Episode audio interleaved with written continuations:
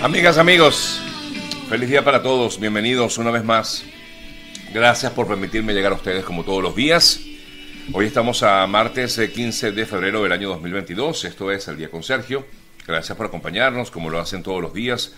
Nuestro espacio es una presentación de GM Envíos, el mejor aliado puerta a puerta a Venezuela. También a nombre de E. Oliver Suárez, nuestro asesor de seguros, arroba eo.ayuda.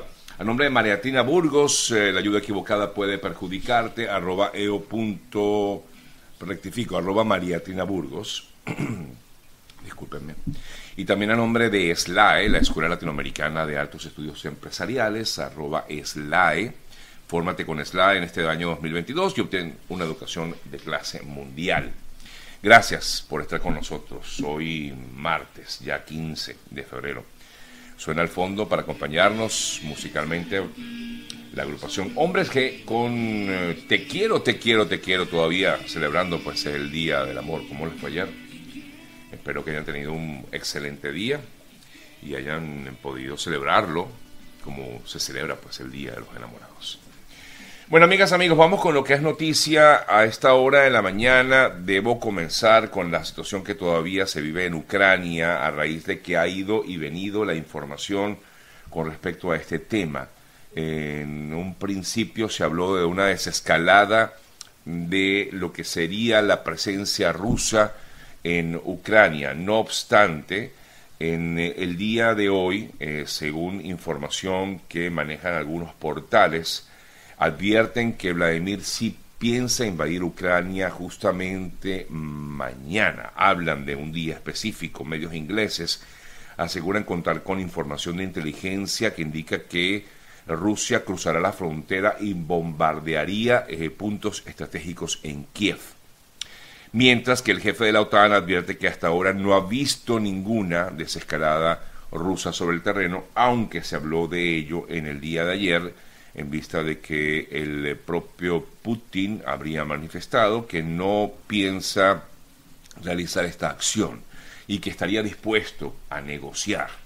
Eh, según el portavoz del gobierno ruso, Dmitry Peskov, el eh, mandatario Vladimir Putin estaría dispuesto a negociar, asegurando que la crisis de Ucrania era solo una parte de las preocupaciones de seguridad más amplias que tendría Rusia. En primer lugar, el presidente Putin ha exigido negociaciones y diplomacia y de hecho inicia, él inició la cuestión de las garantías de seguridad para la Federación Rusa. Ucrania es solo una parte del problema, dijo Peskov. Eh, es una parte del problema mayor de las garantías de seguridad para Rusia y por supuesto el presidente ruso estaría dispuesto a negociar.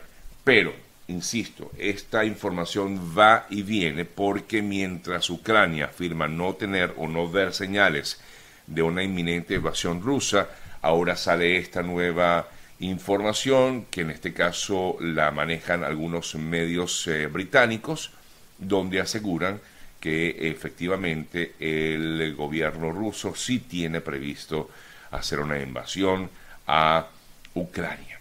Em, es decir, siguen los ánimos caldeados en medio de esta terrible situación que perjudica sobre todo a quienes viven en Ucrania. Entre tanto, el secretario general de la OTAN, Jens Stoltenberg, aseguró que trató también el apoyo de Rusia y China a países como Venezuela y Cuba durante la reunión que mantuvo con el presidente de Colombia, Iván Duque, en la sede de la Alianza en Bruselas estuvimos de acuerdo en que todas las partes deberán desempeñar un papel constructivo para la paz y estabilidad regional, dijo el político noruego en una declaración a la prensa junto con el mandatario colombiano Iván Duque. Otro tema importante para hoy, la Organización de Estados Americanos tiene previsto en su Consejo Permanente eh, debatir sobre la crisis migratoria venezolana y sobre todo luego de lo ocurrido recientemente en eh, Trinidad, en las costas de Trinidad, ante lo que fue el asesinato del bebé venezolano de unos eh, nueve meses de eh, edad. Y en teoría, pues hoy se tiene previsto que este tema sea tocado en la, en la Comisión Permanente de la Organización de Estados Americanos. Por cierto que al respecto, ayer Diosdado Cabello hablaba sobre la respuesta que dio Trinidad ante el abominable hecho. Y allí Cabello decía que no le satisfacían para nada las explicaciones que da el gobierno de Trinidad, pero a la par, además de haber dicho eso, afirmaba también Cabello que estas acciones violentas supuestamente para él han sido promovidas por las campañas de odio hacia los venezolanos que han sido promovidas o creado eh, voceros de la derecha, segura, y medios de comunicación proimperialistas, así lo dijo ayer eh, Diosdado Cabello.